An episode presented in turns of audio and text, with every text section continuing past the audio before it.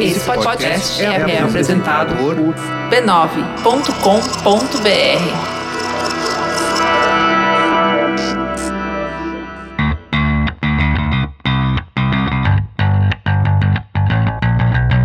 Olá, eu sou Alexandre Maron E eu sou a Luciana Biniski. e esse é o Zing, um podcast com conversas profundas sobre assuntos aparentemente, Aparentemente banais. banais, A é. gente fez em coro dessa vez. E a gente tá de volta, né, pro que eu chamo de o volume 2.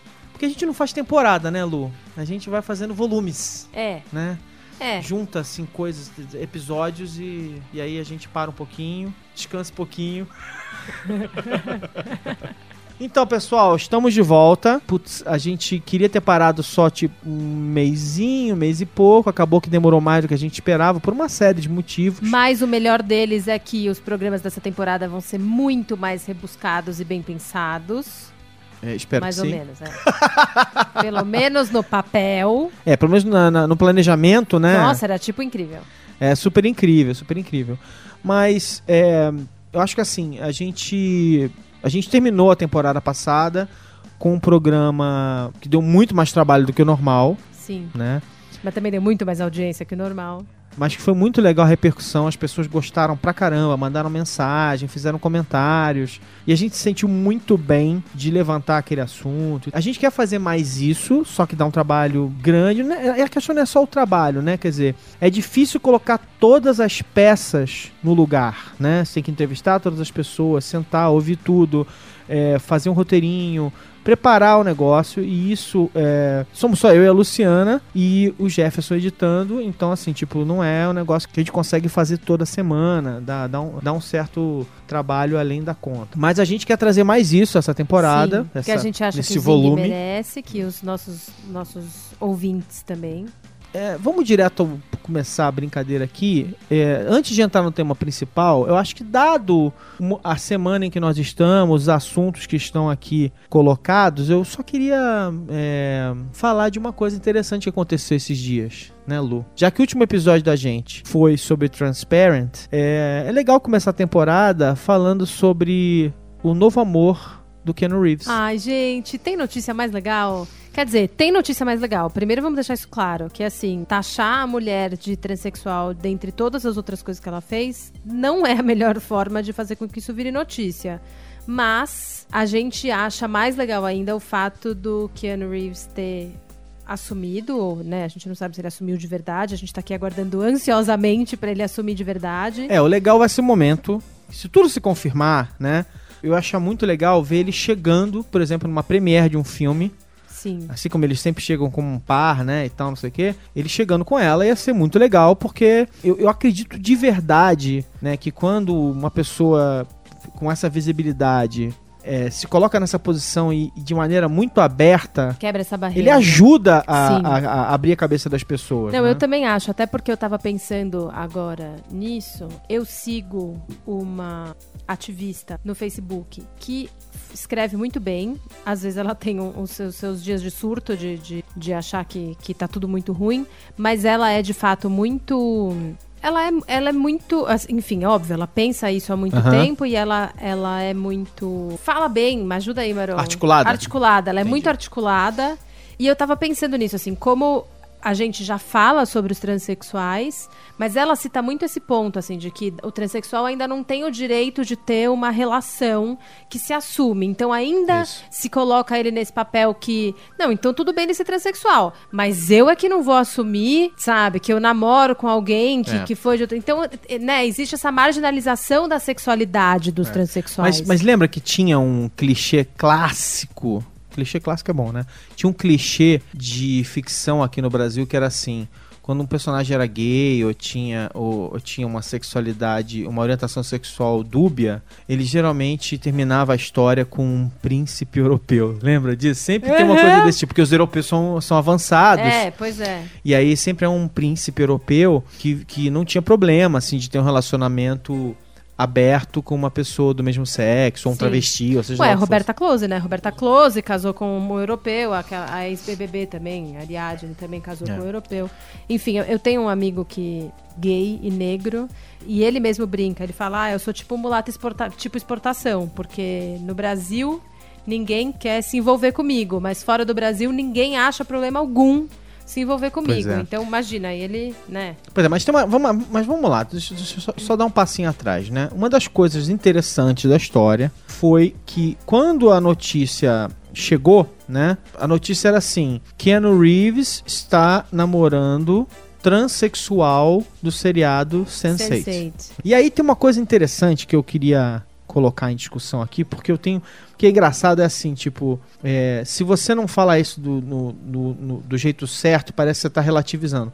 É notícia? O Keanu Reeves está namorando uma atriz transexual. É notícia? É, de certa forma é. A- o problema é o tratamento Sim. que eles deram de respeitoso a ela. Mas ao mesmo tempo, vamos com- é, é, combinar que o fato é que as pessoas não estão educadas ainda sobre isso, né? Tipo, é Não, um, eu acho que a notícia é um aprendizado ali, tipo, ups. E eu acho que a notícia é se a gente partir desse princípio mesmo, de que a gente ainda acha que os. Ah, tudo bem, então você dizer que você mora em outro corpo. Você só não pode, então, ter uma vida como se você fosse uma pessoa Isso, normal, isso. né?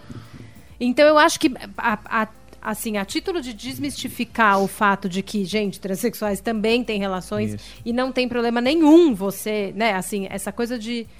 Da gente também afrouxar as nossas, as nossas noções de gênero, Isso. porque o fato da gente ser cis, ter nascido num corpo que a gente se reconhece, não quer dizer que a gente não pode se, se apaixonar por uma pessoa que se reconhece em outro sexo. Porque se eu sou heterossexual, isso quer dizer que eu me apaixono por homens. Mas, mas eu, eu, acho, eu acho muito engraçado é, uma coisa interessante que aconteceu ali, que é assim, é muito patente de um momento, um momento de transição, né? Sim. Que é assim, a notícia. É claro que, assim, o, Keanu Reeves não, não tá sempre namorando. Então, o Keanu Reeves namorar alguém é um pouco de notícia pra revista de celebridade, site de celebridade e tal.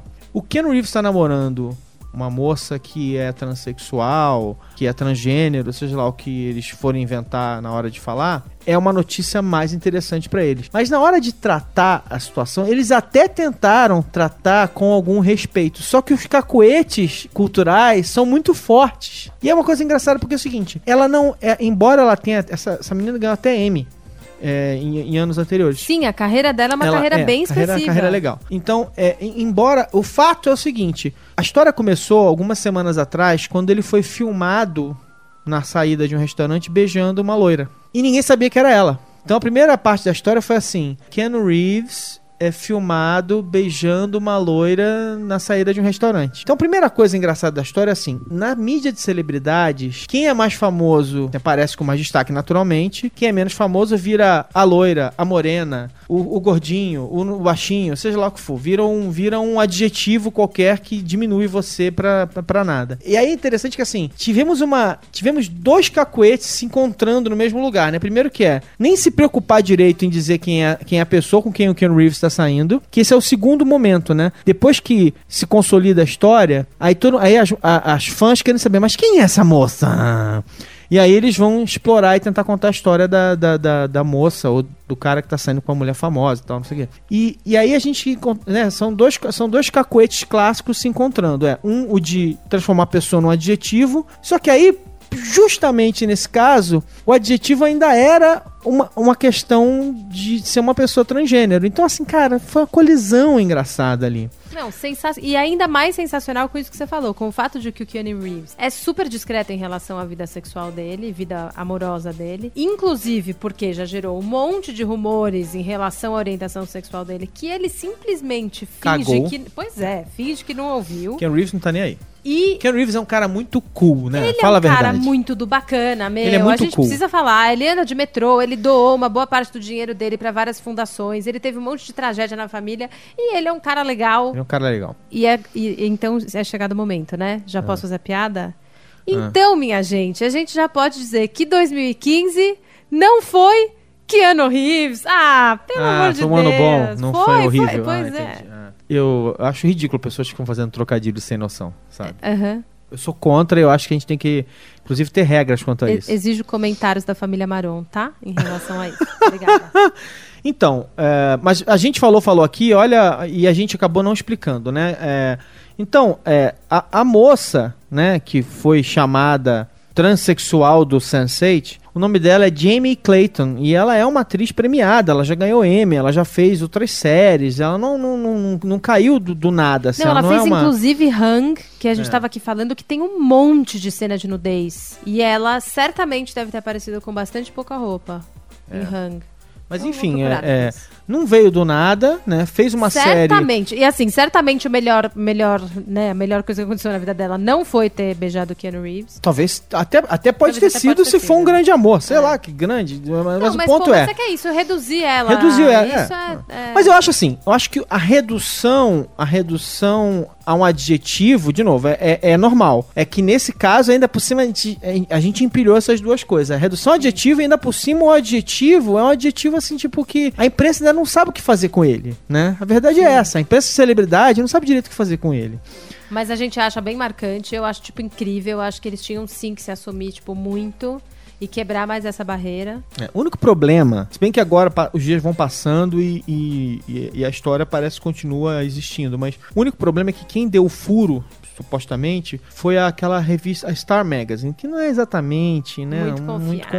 confiável. Mas o que importa é o seguinte, verdade ou mentira, porque isso, isso é, é a vida do Keanu Reeves, não é a nossa, dada a notícia, a notícia, a maneira como a notícia foi dada, ela ainda continua nos lembrando que ainda estamos aprendendo a lidar com as diferenças, a lidar com, com tudo que está acontecendo no mundo, com esse mundo plural, diferente, igual, sei lá, seja lá como for, né? Tá difícil ainda, mas a gente vai chegar lá. Também acho que a gente vai chegar. Pra quem quiser entender mais, eu acho que também teve uma outra coisa grande que aconteceu nas últimas semanas, é que o padrasto da Kim Kardashian se assumiu transgênero, fez a transição e agora acabou de começar a a, série série, dele. dele. A A série, série dele foi bem no primeiro episódio, chama- mas caiu, caiu de audiência no segundo. Mas o fato é que é interessante pra caramba É muito, história. né? então, exatamente. Então, assim, eu- pouco me importa a audiência. Eu vi o primeiro episódio e acho a série muito bem feita. Acho que, Aham. que ela vai conseguir muita coisa que. que que de visibilidade mesmo para a questão transgênero já começou a esbarrar em algumas coisas de programa social que eu também acho muito importante que seja discutido porque de novo volta aquela coisa de que a gente precisa encontrar uma forma de, de, de incluir de fato todas É. essas pessoas. Mas, mas é engraçado, né? Em qualquer. Em outras situações, eu acharia. E, e não deixa de ser uma exploitation criar uma série em cima de um fato de um fato eh, notório, né? Mas é que nesse caso é um fato tão importante assim o, o- os, os, os como é que é o que vem de bom dessa série pode ser tão grande né de, de ensinar para as pessoas Sim. de explicar para as pessoas o, o que, que é isso o que que tá acontecendo e ele era um cara muito conhecido Isso né que eu ia falar. Eu não acho que é exploração se você já partir do princípio de que ele é uma pessoa que sempre sobreviveu Isso. da sua aparição isso na mídia, de, dos seus grandes feitos. É, Então, e assim, agora- por que, que a pessoa vai fazer uma coisa gigante É. e não vai fazer isso nos É. olhos públicos? Então aí ela abriu a vida, né? Pra que a gente visse como é que é isso. E eu, eu achei isso. é, é, de novo, a despeito dela ser uma parecida, querer e tal, não sei o quê, mas, é, cara, o efeito de.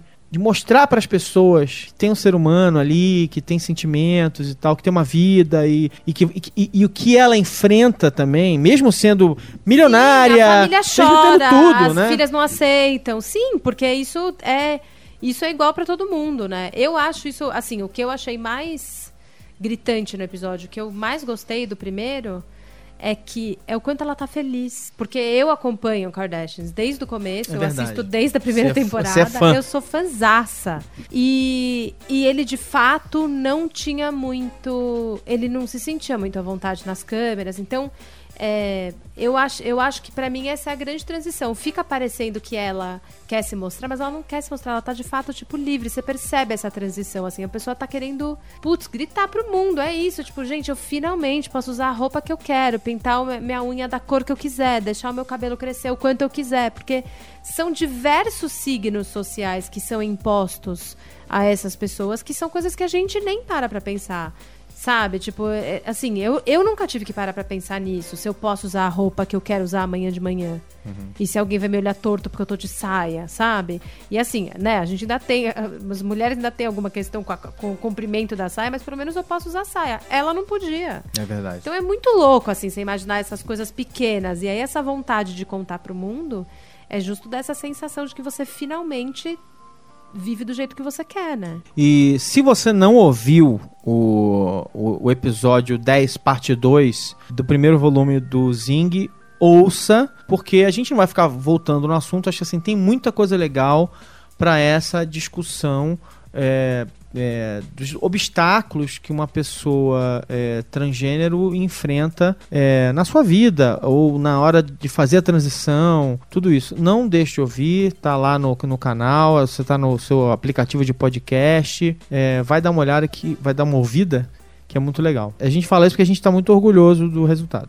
Então, mas agora vamos falar do, do tema principal do nosso episódio. Deste de hoje. episódio. Essa parte aqui foi só um preâmbulo. Que é um pouco o seguinte, né? A gente quer estabelecer um pouco mais o que, que é, o que, que vai ser meio que o tema que vai permear esse segundo volume. E o tema é, um, é, é das histórias que a gente vai contar, dos temas que a gente vai discutir. É, o que está por trás dele o, é a ideia de que nós somos a cultura pop. A gente, a gente a gente tem uma frase que a gente viu durante um. Uh, que a gente já viu há algum tempo, que é o. Uh, We are the media, né? Nós somos a mídia. Mas mais do que nunca, né? Nós somos a cultura pop no sentido de que as nossas ações no dia a dia, né, registradas de várias maneiras, realmente viraram conteúdo. E agora, né? Quer dizer, é, é, é dá para escapar disso? Sua vida, você tem como evitar que a sua vida seja consumida pelas outras pessoas? Ai, que difícil, né? Gente, esse segundo volume tá mais difícil. Tô achando que nossos questionamentos estão mais profundos. Eu acho que não dá para evitar, não. E eu acho que isso traz uma, um dilema mesmo. Porque quando existe a mídia convencional, ou enfim, uma empresa onde você consegue meio que se esconder atrás, e eu aqui tô falando de gente que tá, que é o bem, sabe? Tipo, apura coisas de verdade, não sei o quê. O que acontece é que você não precisa, você necessariamente, ter uma vontade de aparecer para que isso seja relevante. Você usa esse, né, esse, essa frente que alguém criou por você, e aí você, inclusive, isso te ajuda, né? Uhum. a, a, a, a enfim, investigar cada vez mais coisas e descobrir cada vez mais histórias sem que isso esteja ligado necessariamente ao seu nome, porque junto com isso também vem uma certa parcela de ego, enfim, de várias outras coisas. E eu sinto é, que que é meio isso, assim, quem não se vê, quem não se sente midiático em diversos universos, de alguma forma, tá para trás do, de outras pessoas, né? A gente valoriza muito as pessoas hoje em dia que sabem atuar em diversas mídias e da forma certa e na hora certa e enfim, com a foto certa. Hum. Então, isso me, me incomoda um pouco, assim, de imaginar que, sei lá, é, outro dia eu tava tendo essa conversa com meu marido, que é fotógrafo, e a gente tava indo no Instagram, tipo, de grandes fotógrafos. É, e pensando nisso, assim, né? Tipo, pô, o Instagram, a princípio, é um aplicativo de foto. Então, pô, vamos ver quais os grandes. Quem são os grandes fotógrafos que estão no Instagram e quantos seguidores eles têm. E não tem muitos. Uhum. Não existem muitos fotógrafos e eles não têm muitos seguidores. Uhum. Então a gente. Eu fiquei pensando nisso, assim. Que, é, ou que o trabalho deles talvez seja um pouco difícil pra massa, ou que de alguma forma eles falharam nesse, nessa outra etapa de você construir o público. Porque é. são Instagrams lindos. Uhum não tem muitos seguidores. E aí, seguidor de uma galera que acha que é fotógrafo e fica levantando o iPhone sabe, para tirar foto de, sei lá, fachada de prédio, é, tem seguidor pra caralho. É, ou então, é, nessa linha, né, de que o Instagram, ele não é uma mídia, ele, ele é uma mídia fotográfica, de, é de imagem, mas é, todo treinamento que o fotógrafo forma, formalizado, digamos assim, o fotógrafo fotógrafo que faz isso, que respira fotografia e tal. Todo o treinamento que esse fotógrafo teve, né, de buscar um olhar mais sofisticado, ou seja lá o que for, porque cada fotógrafo tem um trabalho diferente, nem sempre sim, é um olhar sim. sofisticado, sei lá o que for. Mas olhar sofisticado não no sentido de sempre ser uma imagem sofisticadíssima, mas olhar sofisticado no sentido assim, um olhar complexo que vai ver coisas muito pessoais. Talvez todo esse treinamento específico que os fotógrafos, fotógrafos 100% do tempo têm, não seja o que as pessoas estão procurando no Instagram. Sim, isso sem né? dúvida nenhuma. Mas o que eu quero te dizer é: será se uma parte desses fotógrafos simplesmente não tem a capacidade midiática que é disso que a gente está falando, assim, we uhum. are the media, que é isso que a gente está discutindo, que eles deveriam ter? Porque, assim, é, tem um monte de fotógrafo ruim Que é isso que a gente tá falando, né? Que não tem esse olhar refinado, que não tem tudo isso, né? né? E que tem muito seguidor. Mas será que isso não é uma versão. é, é, essa foto é, popular no Instagram, que é, nem todos os casos são assim, mas tem, muito foto, deve, tem, tem muita foto boa também que acaba se ficando popular. Mas, o- mas o ponto é: será que essa foto popular ela não é a versão, em- a versão em imagem do caça-cliques? Quer dizer, de, de alguma coisa que você faz. Sabe, com a popularidade Eu daquele clique em mente, entendeu? É, mas eu não sei, não sei se funciona, não sei se essa tradução é tão simples da- do, do texto para imagem, sabe? Acho que o caça-clique tem uma coisa de quase te te enganar, sabe? Que na foto não tem. Se você gostou, você gostou. Se ela é photoshopada ou não é photoshopada, se o cara pensou ou não pensou, não importa muito. Se você gostou, você dá like. No caça-clique tem essa coisa de, de- da, da pergunta assim, resposta. Você não sabe o que aconteceu. Ah, mas isso é depois. uma das técnicas do caça-clique. Não, sim. Tem muito caça-clique que é assim, é é, por exemplo, é, é, o que que dá mais clique? Falar que o Keanu Reeves tá namorando, como é que é que eles falaram?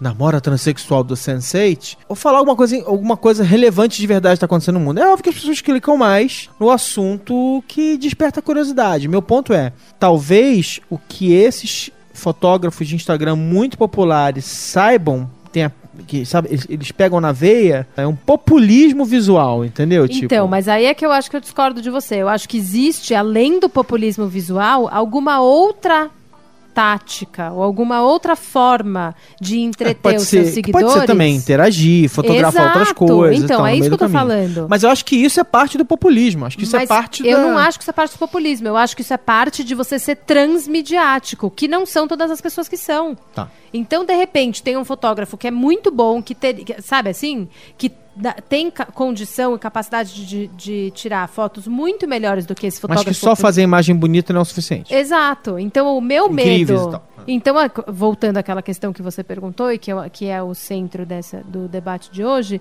eu acho que a gente não tem como voltar atrás, mas eu tenho minhas ressalvas e, e me incomoda, assim. Eu fico um pouco chateada quando eu penso que tem gente que tem um talento muito grande, porém único, e que pode ser atropelado por pessoas que têm um talento pequeno em diversas áreas.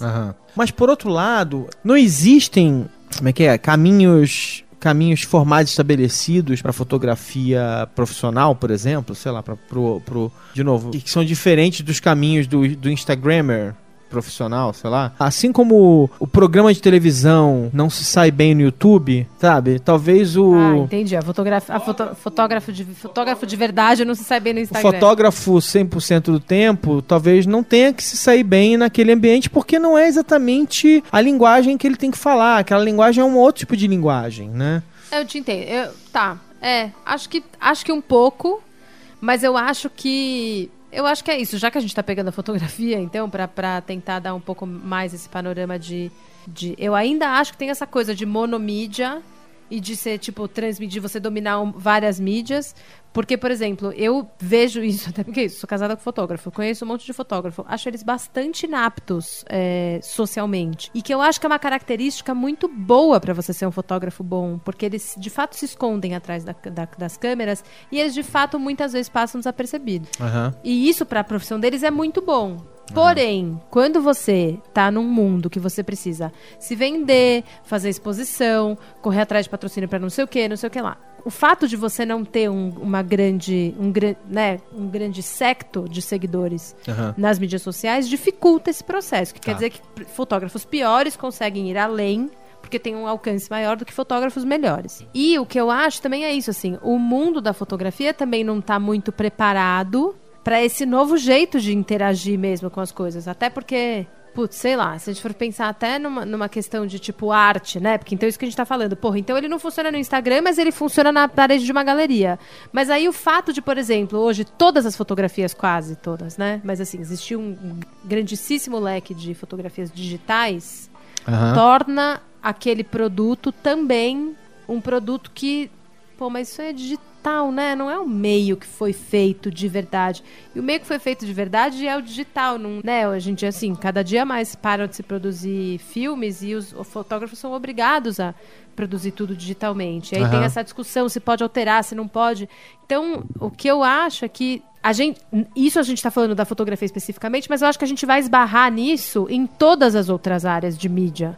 Acho que nessa, você mesma estava falando essa semana que eu achei engraçado, que você já meio que falou e daí já se contestou e já fez a réplica e a tréplica, que você estava falando que agora tem um, um, software que vai começar a fazer tipo uma pré-edição dos seus vídeos, uhum. que daí você falou, ah, mas aí você vai dizer, a inteligência, a inteligência, artificial nunca vai ser melhor do que a gente, mas pô, pelo menos já fez uma pré-edição, uhum. que é uma coisa que muitos de nós têm, têm preguiça, preguiça de, fazer, de fazer, porque é, é chato mesmo. Okay.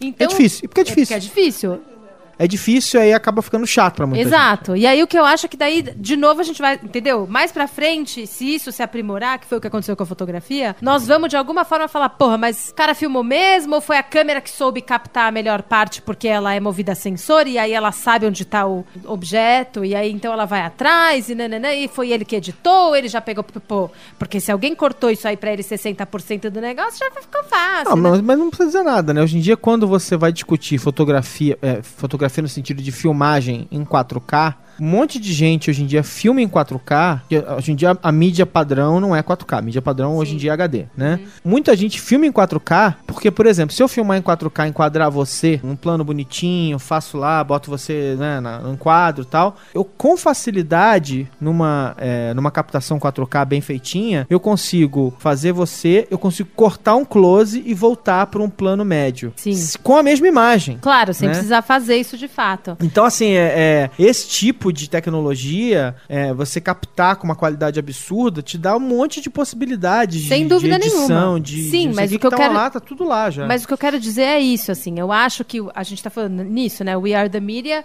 as, os meios estão cada vez mais se aprimorando e eu acho que a gente começa a esbarrar nisso, fatalmente, entendeu? Então, quando você perguntou, tipo, ah, a gente vai conseguir fugir disso da gente se expor e da gente, sabe, tipo, uhum. se transformar na mídia, eu acho que não, mas é isso, eu, eu fico pensando se, se a gente não vai perder também algumas pessoas no caminho. Tá, mas vamos lá, mas eu quero dividir isso em duas frentes, né? De um lado, é uma geração, assim, eu cresci num mundo, tem uma câmera era, era caríssimo, só pessoas ricas tinham. Tem uma câmera de filmar, tem uma câmera de vídeo, era caríssimo, acho que mas era uma porcaria. Tem uma câmera de filme, uma Super 8 que fosse, era uma coisa também para poucos, né? Eu cresci nesse mundo. Então, o que que você aprendia? Qual era, como é a, a, a o jeito básico de manifestação das pessoas era escrever, né? Você comprava um computador e nesse computador você basicamente precisava ter, sei lá, uma planilha de cálculo e um processador de texto que falava, né? Editor de texto.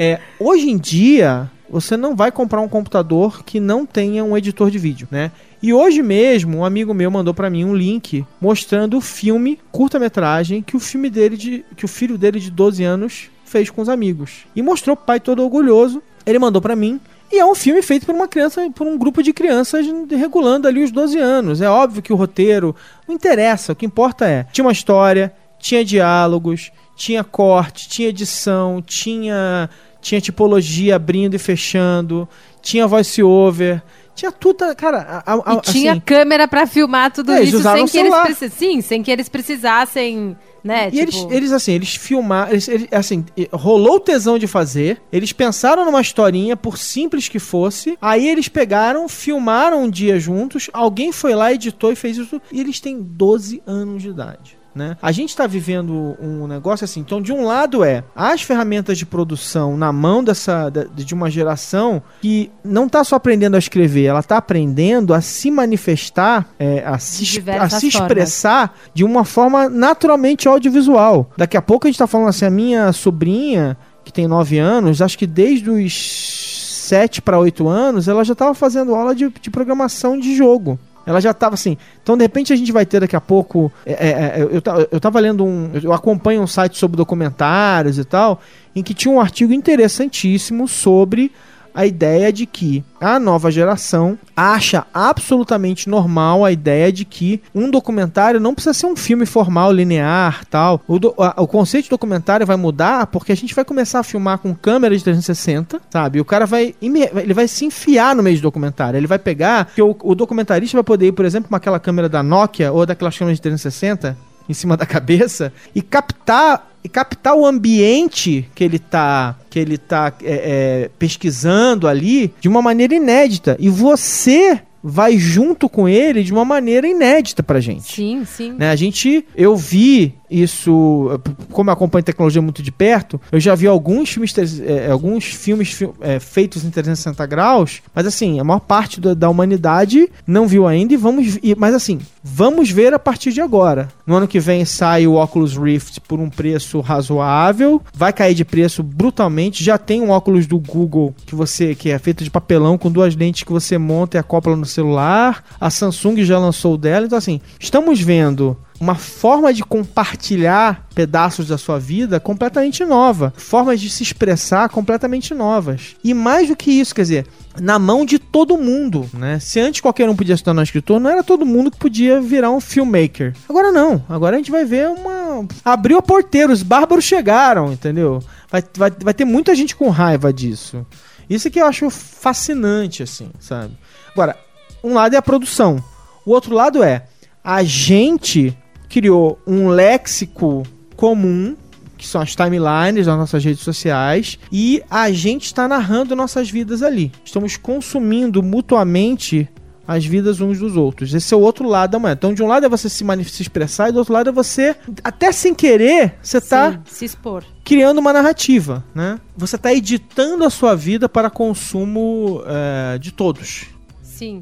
Isso eu acho também uma coisa que. E aí, é... onde eu quero chegar assim. Assim como a gente pegou a Caitlyn Jenner, por exemplo, e ela tá contando a história dela, e por mais que ela queira, ou que ela supostamente queira exibir uma, uma verdade, ela tá na frente da câmera. Isso obviamente muda a discussão. Sim, tá sendo sim. editado, tem uma equipe de filmagem acompanhando ela para mostrar a vida dela como é, tal, tal, tal, tal. Então assim, tipo, ali a, a narrativa é de um jeito. A nossa narrativa no dia a dia é mais interessante porque como a gente usa o telefone celular, não tem uma equipe filmando a gente, é a gente que tá se filmando, né? Então o nível é claro que tem um nível de naturalidade mútuo, né? Porque a gente tá dentro de família, um filma eu filmo minha sobrinha, minha irmã me filma e né? muda a nossa relação com a câmera, mas a gente está registrando nossas vidas e narrando elas de uma forma. Uh, tem uma timeline, né? Tem, tem, tem até ordem Sim. cronológica, dá para acompanhar, dividir por episódios, temporadas, sei lá, você pode inventar mil maneiras de ler a vida das pessoas. E aí eu fico pensando assim: como é que a gente tá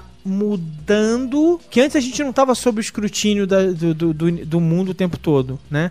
A gente se expôs. Se a gente não se expõe por muito tempo, as pessoas até perguntam pra gente que, por que, que você não tem aparecido na minha timeline? Qual é o efeito disso, né? Como é que a gente. Em que isso tá mudando a nossa vida hoje? O que, que a minha mãe não precisava se preocupar que eu preciso me preocupar hoje, por exemplo? Cara, eu acho que tá mudando tanto que eu me sinto quase velha de analisar isso, sabe? Assim, tipo, agora que tava falando isso, assim, tipo, puta, a gente vai filmar coisas em 360 graus e a gente vai ter outras novas formas de documentários, né, né? Eu fico pensando, meu, a gente precisa disso?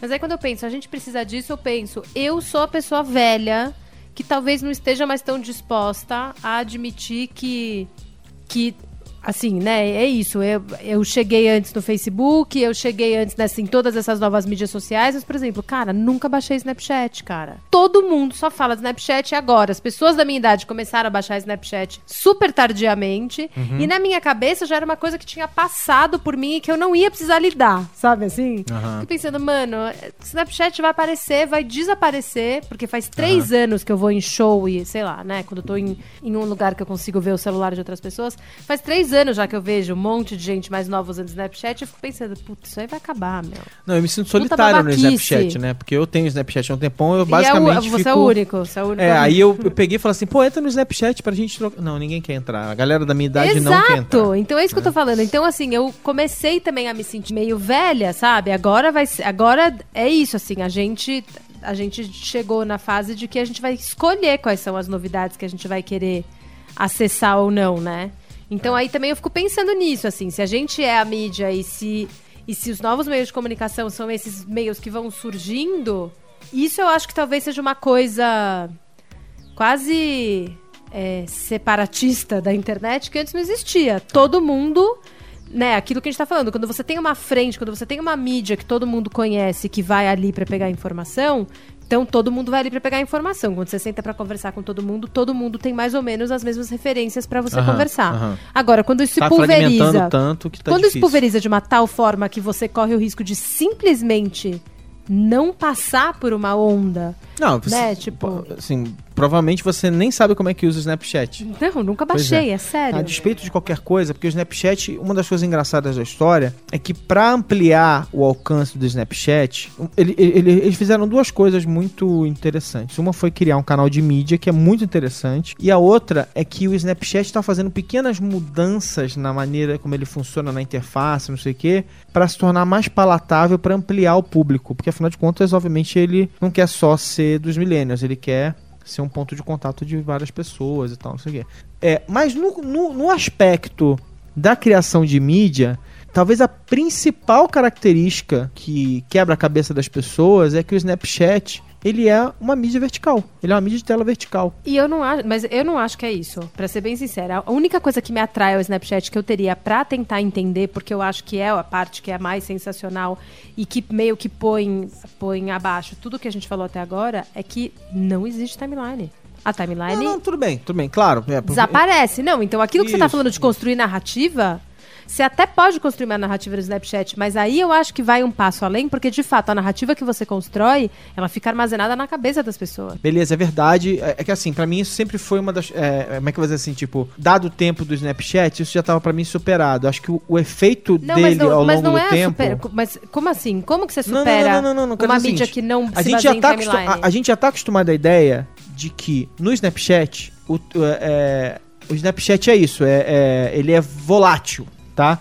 Esse é meu ponto assim. A segunda onda do Snapchat, é o momento que ele tá tentando ganhar ah, o resto do mundo, é que, se tornando muito popular na mão dessas pessoas todas, ele trouxe uma, uma discussão interessante pra mesa, que é o seguinte: nos últimos anos a gente viu, inclusive, é, tem um movimento, meio de brincadeira, mas uma brincadeira falando sério, que é o movimento de é, falar assim, cara, vira o diabo do teu celular e filma na horizontal. E aí, a gente tem uma geração, no, uma geração, a nova geração, a molecada, os millennials, seja lá o nome que a galera gosta de dar pra essas coisas, eles falaram assim, não, e foda-se. E, e- e seguiram filmando na vertical.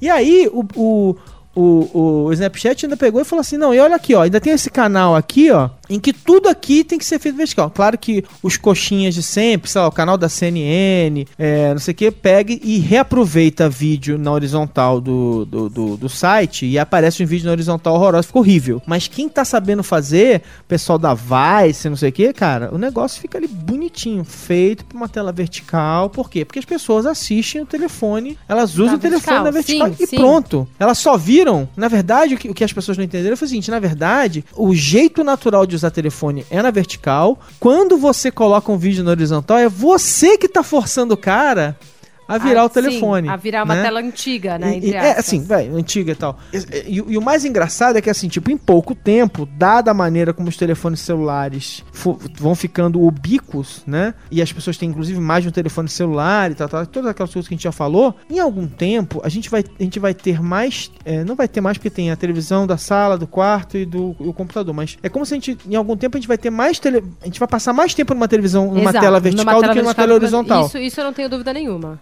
Então tem aí um movimento cultural acontecendo debaixo do nariz de todo mundo.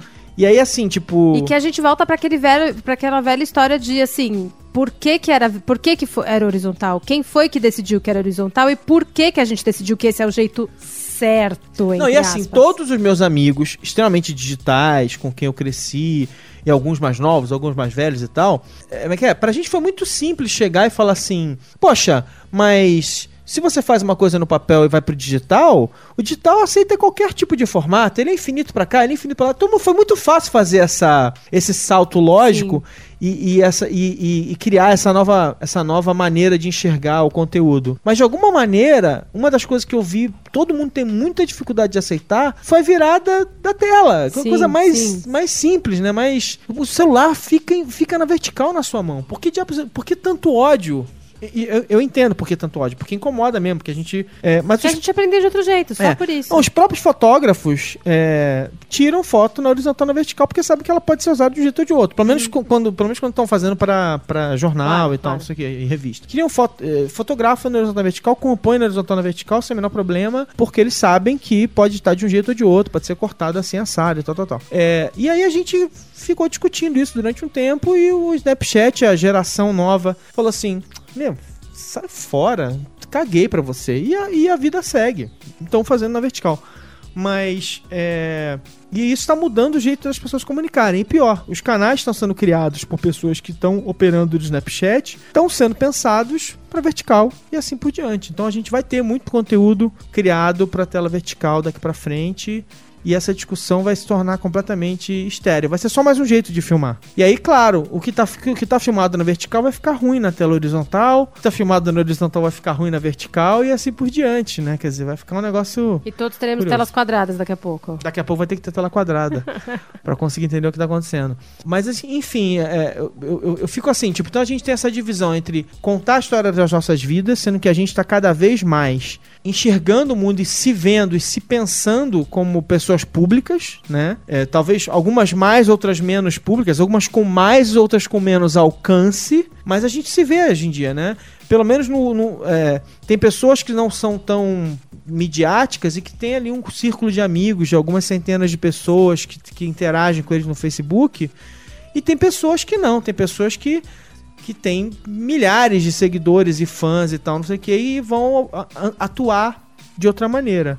E essa ideia de que as pessoas estão produzindo conteúdo de uma maneira muito, muito é, diferente, quer dizer, com, muita, com uma habilidade, um nível de habilidade que, que, é, que é um pouco impressionante. Esse é, de certa forma, acho que assim, essa, essa linha de pensamento é o que vai nortear a gente um pouco nas histórias que a gente quer contar nas pró- nos próximos episódios. Né? A gente tem algumas pessoas que a gente já falou, outras com quem a gente quer falar é, para trazer nas próximas semanas é, e contar algumas histórias interessantes, debater algumas ideias, assim. E os- o formato não tá fixo, né? Então, assim, vai ter episódio que a gente vai chegar aqui, sentar e conversar sobre alguma coisa, vai ter episódio que a gente vai ter convidado aqui junto com a gente conversando, vai ter episódio que a gente vai fazer tipo o episódio da o último episódio do volume passado, em que a gente vai ficar, em que a gente vai meio que trazer entrevistado, a gente fala, comenta, traz uma entrevista, assim por diante. Então, assim, a gente tá super animado, tá apenas começando, temos aí mais nove episódios pela frente.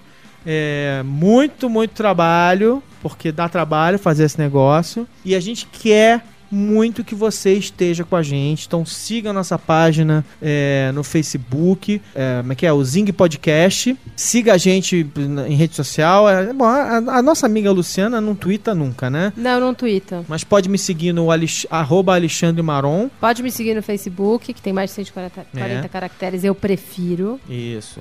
E, e Como gente... diriam os millennials, chipa a gente. Isso. É, A gente, enfim, a gente vai se encontrar por aí, vamos falando. É, não deixe de comentar, por favor. A gente quer ouvir o que vocês estão achando, o que que vocês pensam, o que que vocês querem ver de história. Se vocês tiverem uma história legal pra sugerir pra gente, Não, e comentam até hoje os últimos epi- os episódios do- da, da última temporada e a gente gosta mesmo assim. Exatamente. Não, mas assim, é- assim, a gente ainda tá em produção, quer dizer, a gente não. A gente, a gente meio que bucou a, a temporada inteira, já pensou nos, nos, nos assuntos e tal, não sei o quê. Mas tem vários temas interessantes em que a gente é, é, tá aberto a alguma coisa nova, alguma novidade, algum feedback interessante, uma história que vocês sugiram. Estamos aí. É, acho que por hoje é só. Né? Nos vemos na semana que vem. Boa noite, né, Lu? É isso. Boa noite, boa semana pra vocês. Isso Até semana que vem. Até semana que vem. Beijo.